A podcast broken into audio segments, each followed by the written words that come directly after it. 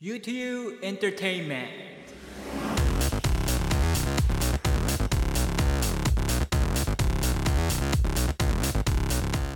皆さんこんにちは UTU Entertainment. パーソナリティの U 勧誘ですこの番組では日本で暮らしながらも幼稚園から高校までインターナショナルスクールに通い現在も米軍基地内の大学に通っている私 U 勧誘がリスナーのあなた同じく英語で U に時には海外のそして時には日本の音楽や映画などのエンタメ情報をお伝えしていきます、えー、本日は11回目9月前半の放送になります。えいつもだったらですねここで最近気になったニュースとかを話してから、えー、コーナーの方に行くんですけどもちょっと今日はですねコーナーの方でちょっとお伝えしたい情報がいっぱいあるのでもうちょっとコーナーの方に行きたいと思います。ただこれだとですねちょっと突然すぎてみんなのテンションもまだ温まってないと思うのでいつものラップはやらせていただきたいと思います。それでは早速聞いてください。Everybody check it out. え東京も追加 GoTo キャンペーン Fuck Corona I don't want any pain. そしてついに始動だぜ菅内閣。目指すは古くせえ日本からの脱却。そのために必要さまざまな改革。コロナそれから経済対策。とりあえずもう一回くれよ10万円。何もしねえのだけはマジ勘弁。Yeah さあみたいな感じですかね。さあ今ので、えー、リスナーの皆様のテンションも少しは上がったと思いますので早速本日のコーナーに行きたいと思います。では参りましょう。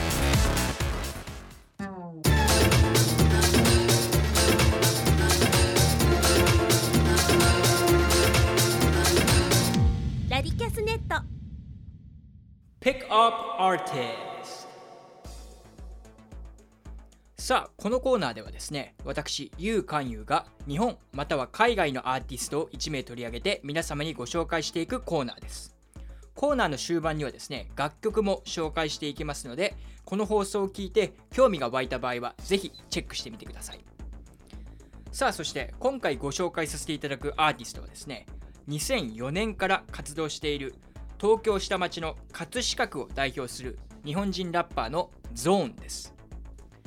ちなみにラッパーはですね、どこどこ代表っていうのを、まあ、どこどこレペゼンってよく言うんですよ。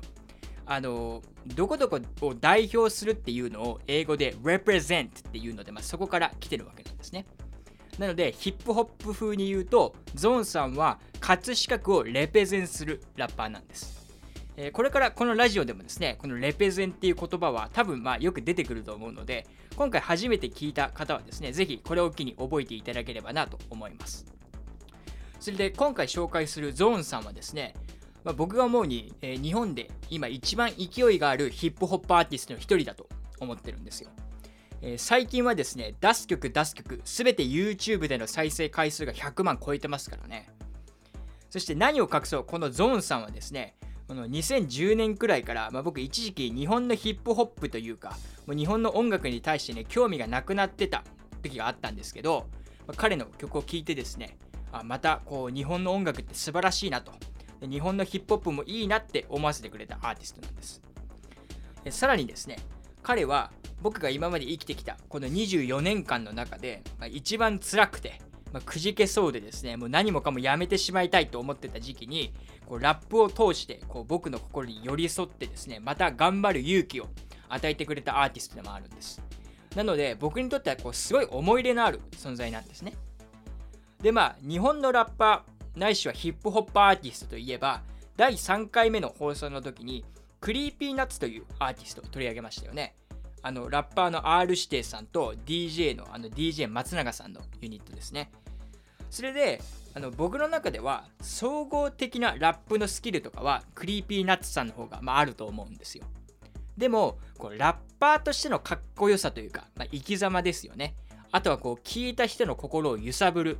または感動させるっていうポイントでは僕は ZORN さんの方が優れてると思うんですよ。実際 R 指定さんもですねラジオとかいろんなメディアで言ってたんですけども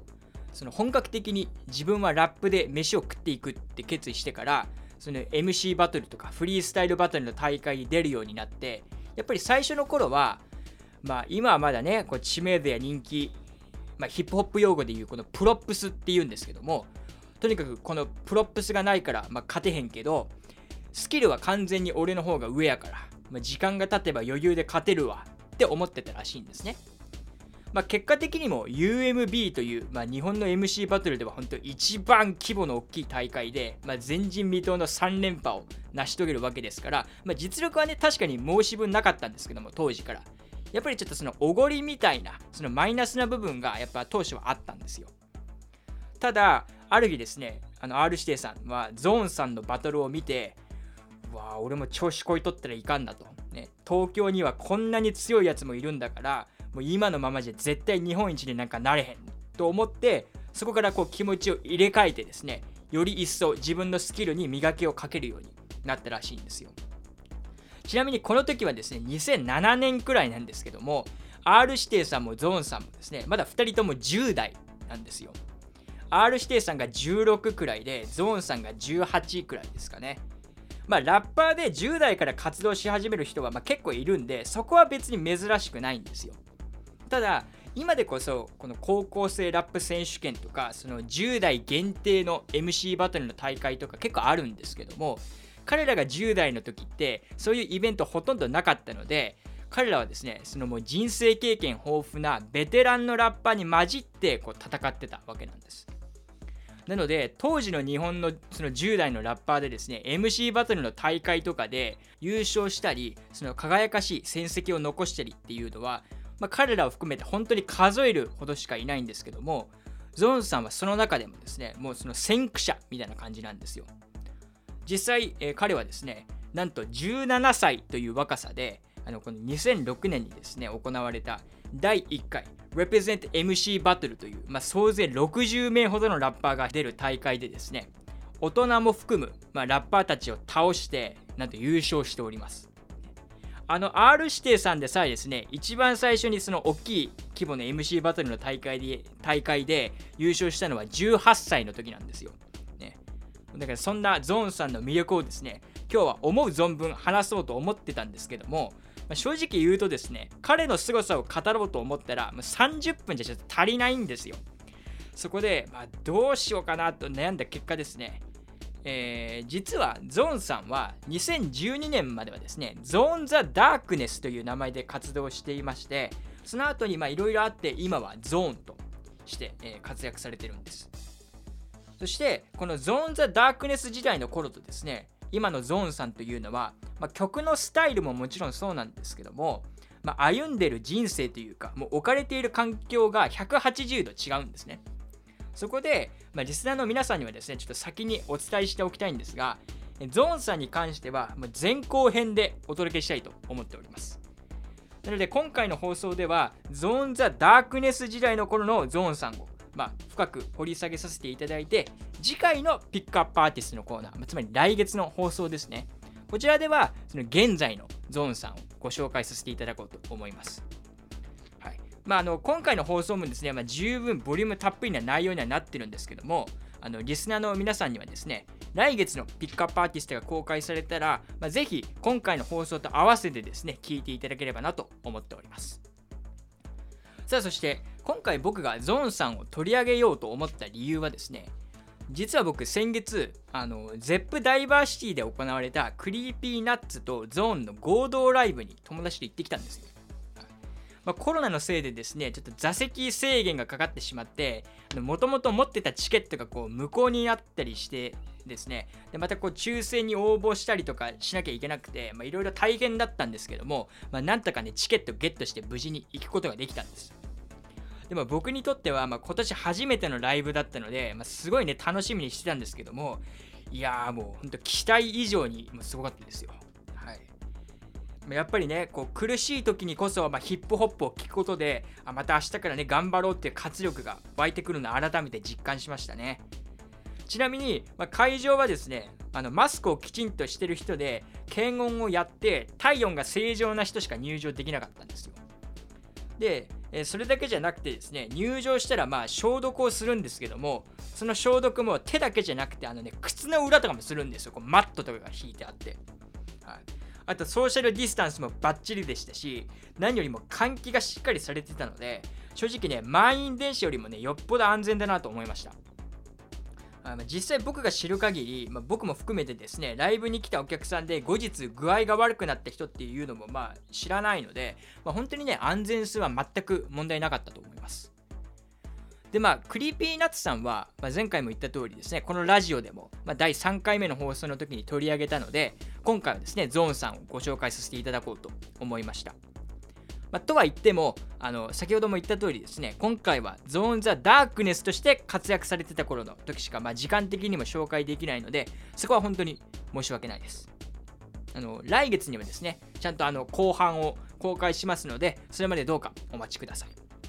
さあそれでは早速ゾーン・ザ・ダークネス時代の経歴や興味深いエピソードをですね彼のおすすめの楽曲とともに紹介していきたいと思います。でまあいろいろややこしいのでここからはゾーンさん改めゾーン・ザ・ダークネスさんと呼ばせていただきます。それでそのゾーン・ザ・ダークネスさんはですね1989年、まあ、平成元年ですねに東京の三鷹で生まれて、幼稚園の年長組くらいでですね神奈川の海老名市に引っ越してくるんです。でもその建築業をやっていたその父親の仕事がうまくいかなくなったのを皮切りにですね。小学校高学年の時に新小岩に引っ越して、まあ、そこから長い間新小岩に住むことになります。でまあ新小岩に来てからもですねそのお父さんの仕事っていうのがうまくいかないまんまで常にこう夫婦喧嘩が絶えなかったみたいなんですね。でそれで最終的にまあご両親は離婚して、まあ、ゾン・ザ・ダークネスさんはお母さんと一緒に暮らすことになるんですけどもまあそれはそれはね、まあ、とんでもない極貧生活だったみたいですよまあ、あのゾン・ザ・ダークネスさんがラッパーとして売れてからは、まあ、晴れて復縁されたらしいんですけども、まあ、ゾン・ザ・ダークネスさんも、まあ、ラッパーあるあるに漏れずですね、まあ、長い間母子家庭という環境で過ごすことになります。ま、それに加えて、ゾン・ザ・ダークネスさんが当時住んでいた新小岩という場所はですね、いわゆるゲットと言われるところで、まあ、治安がすごく良くなかったみたいなんですね。まあ、実際家の外に出れば、まあ、そのヤンキーとか不良が、ま、たむろしてるだけでなくですね、ま、ヤクザの人たちもいたり、ま、ドラッグとかもこう怪しいお店でこう出回ってたりしたらしいんですよ。でそんな劣悪な環境で育ったので、ゾン・ザ・ダークネスさんも、ま、後々グレてしまうんですけども、まあ、自分を、まあ、最後まで見捨てなかったその母親にはねすごい感謝してるみたいですね。でまあ僕この話を聞いて思うのが、まあ、日本はね比較的こう平和な国だって言われてるんですけどもそれでもやっぱりね危ない地域っていうのはねあるんですよね。うんまあ、でもこうまあ、ゾン・ザ・ダークネスさんがインタビューで言ってたんですけども、まあ、こう自分以外にもこう貧乏で片親の人とかもたくさんいたから、まあ、そういう意味では寂しくなかったし、まあ、いい仲間にも出会えたから、まあ、いいこともあったよと、まあ、本人はおっしゃってました。まあ、それでですね、そんな悲惨な環境の中で、まあ、日々を過ごしていたゾーン・ザ・ダークネスさんの心の支えというのが、まあ、音楽だったんです。はい、ただ、えー、ゾーン・ザ・ダークネスさんはですね、最初ヒップホップじゃなくてロックにハマったらしいんですよ。なので、もともとはこうバンドを組んで、自分はこうギターとボーカルをやって成功したいと思ってたらしいんです。それで実際に中学生の頃は一時期バンドも組んでたらしいんですけども、まあ、一度なんか小さいステージでライブをやってすぐ解散しちゃったらしいんですね。そしてその後も、まあ、自分とこう同じ熱量を持ってる人と全然会えなくてですね、どうしようかなって思ってた時に出会ったのがヒップホップというかラップだったんですよ。まあ、周りの友達がこうやってるのを見て、あこれだったら自分一人でも思う存分やれるなと思って始めたみたいですね。ただ彼の周りの友達は、まあ、皆さんがよくこうイメージするヨーヨー金稼いでパーティーしまくって女はべらしてみたいなねこうパーティーラップが好きだったみたいなんですけどもゾン・ザ・ダークネスさんは唯一このメッセージ性が強くてこう聞いた人の心にこういつまでも残るようなラップを極めたいと思ったみたいです。でこのラジオねずっと聞いてくれている方はまあねうすうす気づいてると思うんですけども僕もですね、まあ、パーティー系のラップ全然聞きますし、まあ、あれはあれで好きなんですけども、まあ、好みとしてはですね、やっぱゾーン・ザ・ダークネスさんと同じで、まあ、メッセージ性が強くてですね、こう聞いた人の心の、えー、聞いた人の心にですね、響くようなラップが好きですね。さあ、ここからは、えー、ラッパーとしてのゾーン・ザ・ダークネスさんというのをですね、もう思う存分語っていきたいと思うんですけども、えー、その前に一旦ブレイクです。U2U Entertainment. U2U Entertainment. ここからはですねゾーン・ザ・ダークネスさんがいかにすごいラッパーかというのを詳しくお伝えしていきたいと思います。もともと思い描いていたロックバンドからですね今度はラッパーとして成功することを決意したゾーン・ザ・ダークネスさんは高校生になると自分の名前を売るために MC バトルに参加するようになります。でまあ彼の実力っていうのは、まあ、コーナーの冒頭でお伝えした通りなんですけども彼の強みというかすごいのはですね長いライムを成立させるところなんですよ。まあ、あの一応言っておくとライムっていうのは韻を踏むことなんですけどもよくわからない方はですね是非このラジオの第1回目の放送を聞いてみてくださいでは僕とかだと本格的にラップを練習し始めてまあ10年くらいで、まあ、自分でこう歌詞を書いたりし始めたのがここ23年くらいなんですけども34文字くらいのライムだったら、まあ、結構簡単に成立させられるんですよ。まあ、今日あの冒頭でやったラップだと、えー、まあ、とりあえずもう一回くれよ10万円。何もしねえのだけはマジ勘弁ってやつですね、まあ、今のだと,、えーと、万円と勘弁ですね。これ母音に直すと、えー、あうえー、あうえんになりますよね。でこれ両方とも母音に直すとそうなるので、まあ、これ全部4文字でこれ全踏みしてるわけなんですね。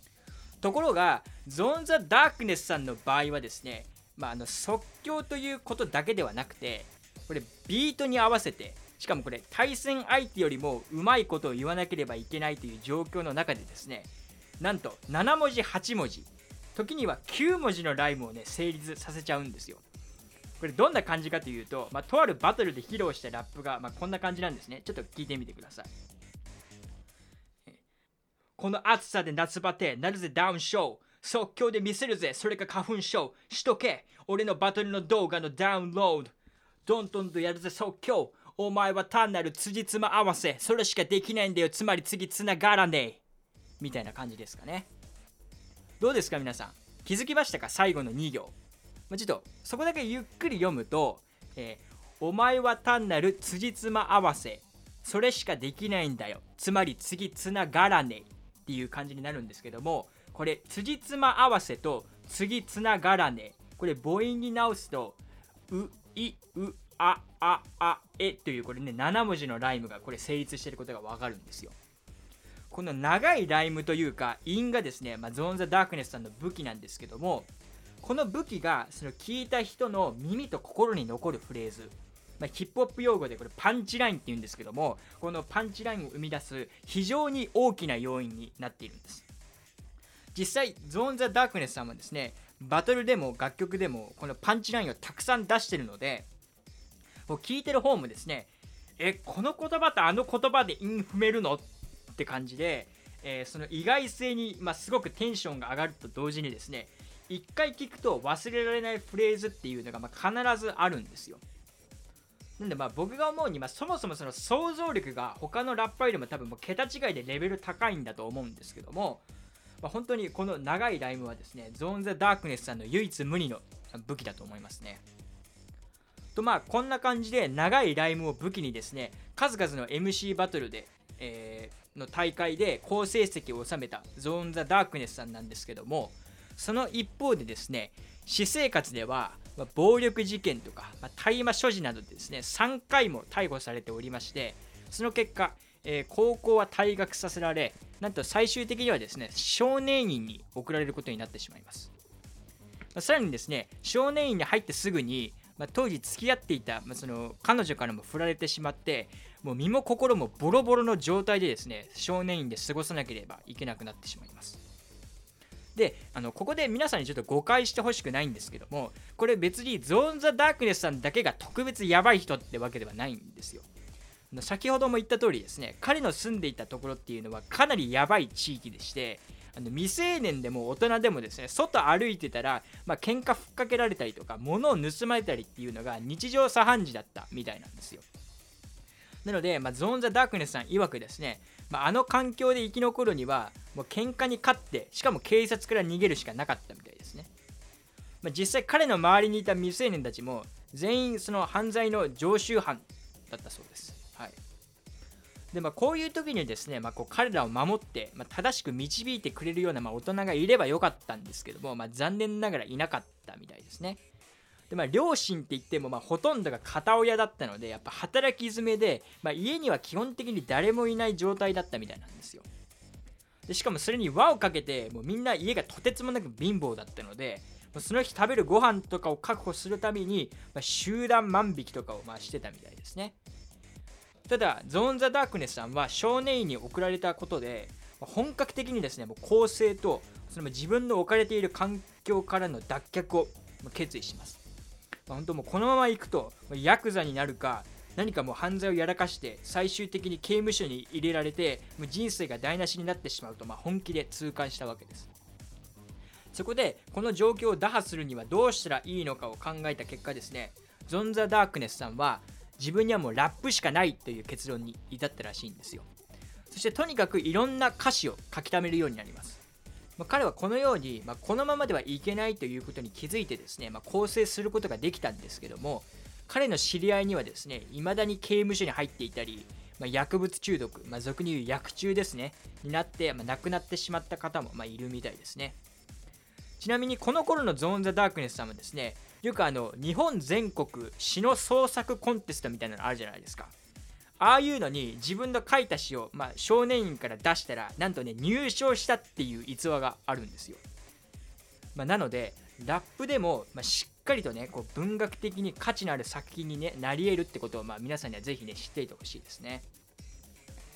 さあそして半年もの間ですね少年院で過酷で孤独な毎日を過ごしたゾーン・ザ・ダークネスさんは2008年19歳の時に、まあ、出所後ですねすぐに少年院で書き溜めた詩をもとにファーストアルバムの制作に取り掛かります。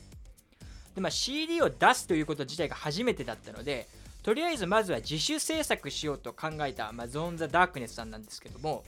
そのためにですね必要なお金を全く持ってなかったんですね。まあもう貧乏でしたし。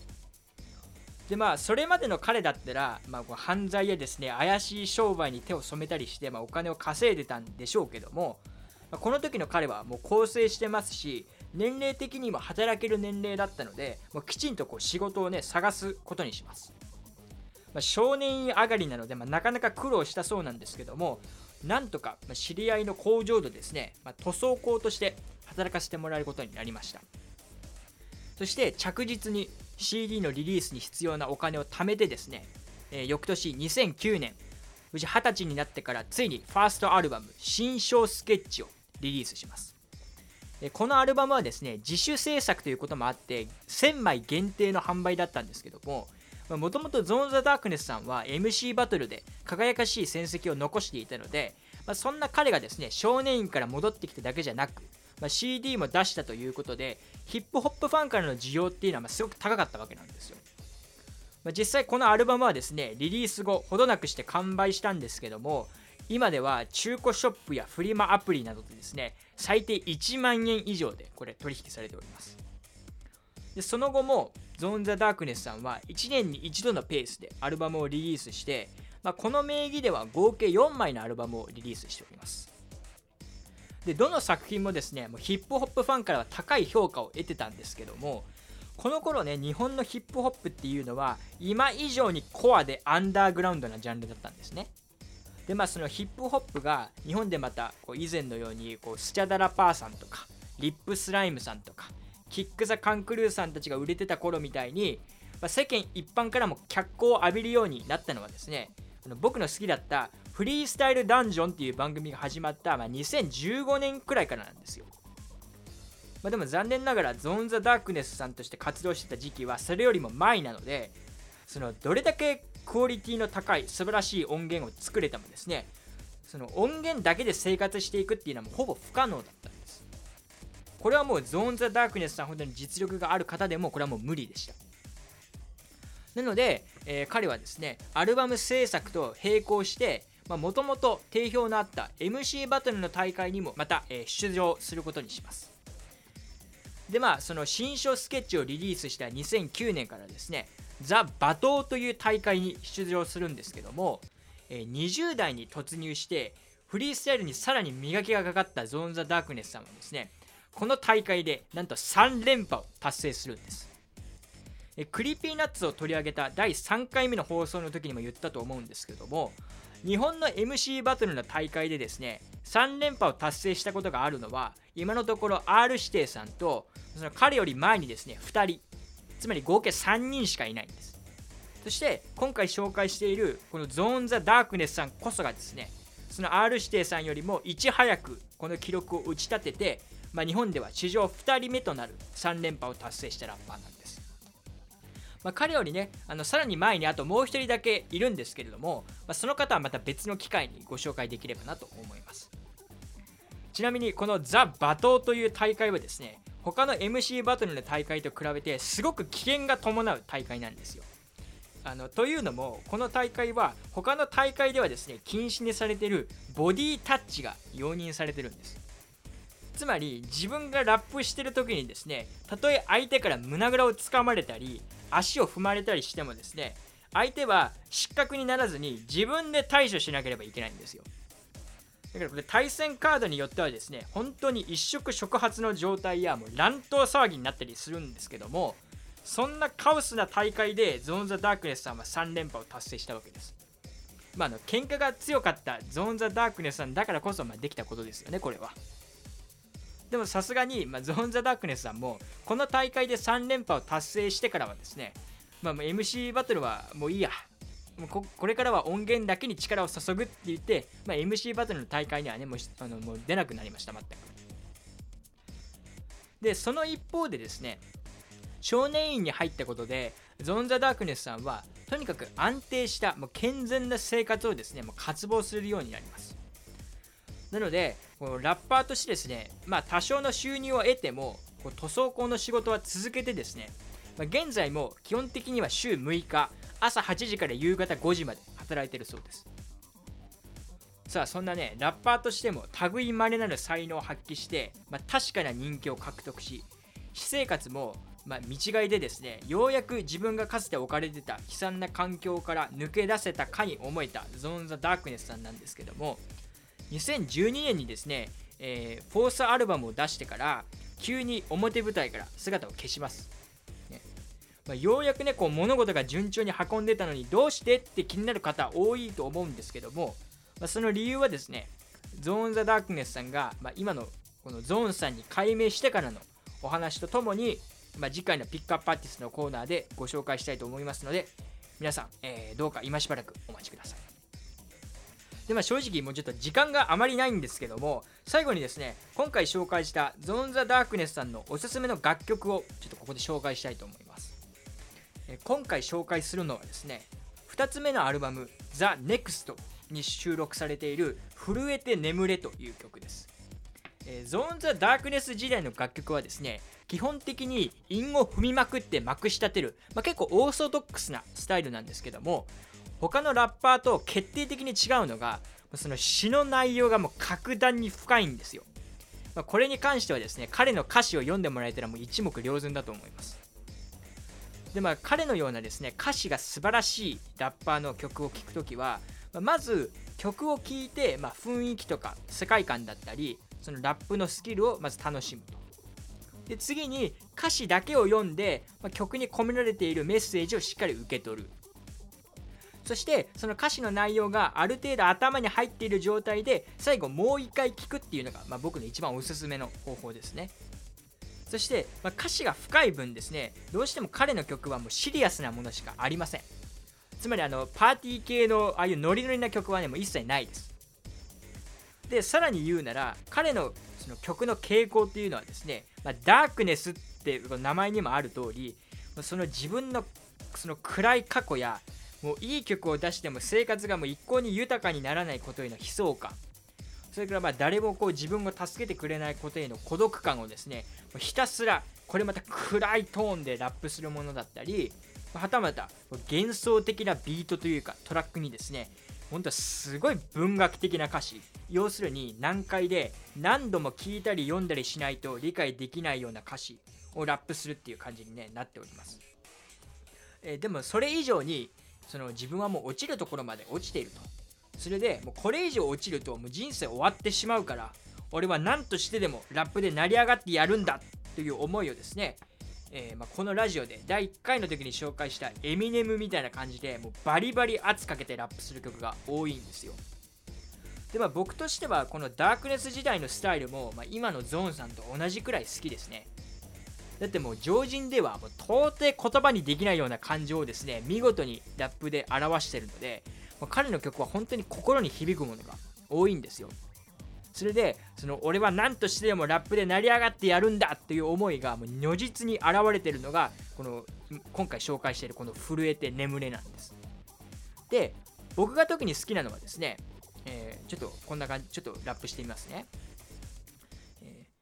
働くのが生きるためなら生きるのは何のためそれを探すためいや模範の答えはいらない。あと一歩のところで届かないことがよくある。掴みかけた瞬間裏切られた気分さ。筋書きが無になり振り出しに戻っても俺が夢を捨てなければ夢は俺を捨てない。成功が努力よりも先なのは辞書だけだ。保証もないものに一生かけな。それでもその扉が開くとは限らない。だが夢も見れないような男には先はない。っていう部分ですかね。はい。もうどんなに毎日辛くていろんな困難にぶち当たってもこうラッパーとして成功する夢は捨てないっていうのがこう、まあ、ひしひしと伝わってきますよね。ただ僕本当は、えー、3つ目のアルバム「ロンリー・ロンリーに」えー、収録されている「ネオストリート」っていう曲をですねおすすめしたかったんですけどもこの曲はですねちょっと商業的に売れてなかったゾーン・ザ・ダークネスさんの中でも結構マイナーな曲なのでその検索してもね歌詞が出てこなかったんですよ。でまあ僕デジタル版は持ってるんですけども現物の CD 持ってないので歌詞カードとかもないんですね。で一応曲自体は YouTube にあるんですけどもただこうラップを普段聴かない人は、まあ、聞き取るのもかなり難しいと思うので今回別の曲を選ばせていただきました。ただ楽曲の URL は一応番組概要欄に貼っておきますので、まあ、興味がある方はですね是非チェックしてみてください。それでまあ代わりに今回紹介した「震えて眠れ」なんですけれどもこの曲は YouTube にもミュージックビデオがアップされておりまして歌詞がこう字幕で出てくるので早くこうラップしててもですね何て言ってるのかわからないってことはねないと思います。ただ、まあ、一応歌詞もじっくり見たい方のためにですねあの歌詞が見れるあのリンクも一緒に番組概要欄に貼っておきます。あと彼は今もそうなんですけどもあの月額いくら払うと音楽聴き放題みたいなプラットフォームにはですね自分の作品を一切リリースしてないんですよなので、Spotify や iTunes などのですね、番組概要欄がないプラットフォームでこのラジオをお聴きの方は、まあ、今紹介した曲聴けないので、その場合はお手数ですが、一度、ラジキャスかヒマラヤ FM でですね、僕の番組にアクセスしてください。そうしていただけますと、え各放送にですね、概要欄がありますので、え今回の放送の概要欄を見ていただけると、まあ、今回紹介した楽曲、聴くことができます。えちなみにゾーン・ザ・ダークネス時代の楽曲をたくさん聴こうと思ったらえ iTunes ストアで売られているデジタル版の CD を買うか、まあ、Amazon とかでこう現物の CD を買うのが多分一番簡単に入手できる方法だと思いますね YouTube にも何曲かはアップされてるんですけども、まあ、本当は数えるくらいしかないんですよただ本当にですねどのアルバムももう買って損はないものばかりなのでもし今回の放送やですね、概要欄に貼ってある楽曲を聴いて、ゾーン・ザ・ダークネスさんに興味が湧いた方は、ぜひ彼のアルバムを買ってみてください。以上、ピックアップアーティストのコーナーでした。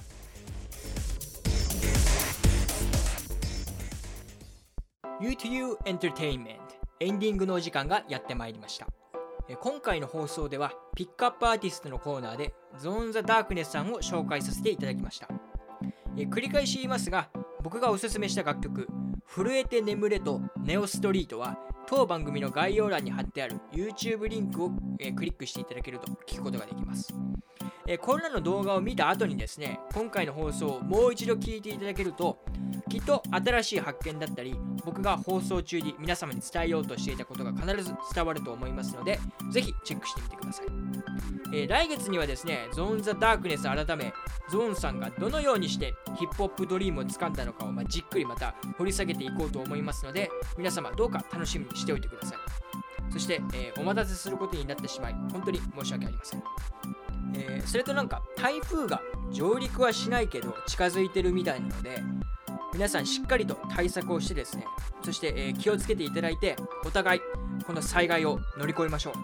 えーここまでのお相手は私ゆうかんゆうでした。Everybody have a nice day!